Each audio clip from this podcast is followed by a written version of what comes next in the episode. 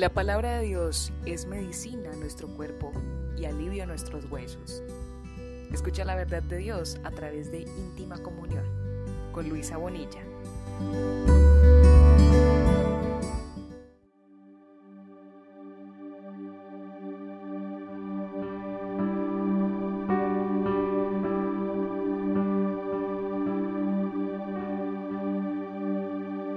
Entonces yo rogaré al Padre, y Él les dará otro consolador para que esté con ustedes para siempre.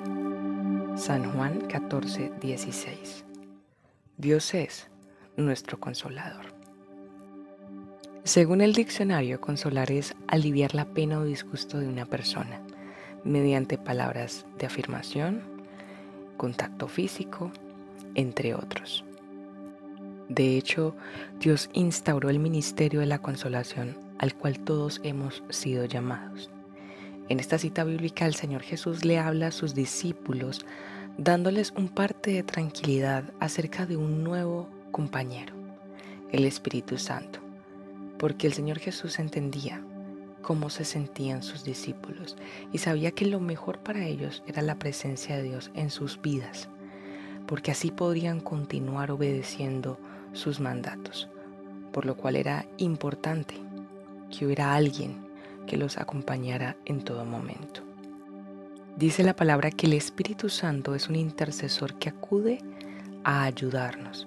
Así que cuando nosotros hablamos con el Padre por medio de la oración, el Espíritu Santo actúa a favor nuestro, dándole a conocer a Dios nuestras peticiones de una manera misteriosa y especial que es difícil expresar con palabras.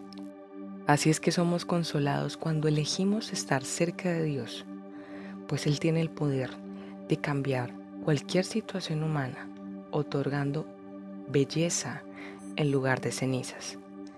Es bueno también que entendamos que no podemos fiarnos de nuestras propias fuerzas o habilidades, pues solo estamos seguros con Dios.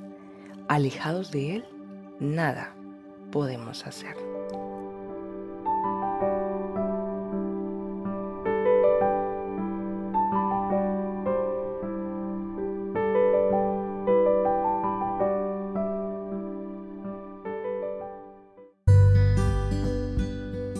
La palabra de Dios es medicina a nuestro cuerpo y alivio a nuestros huesos.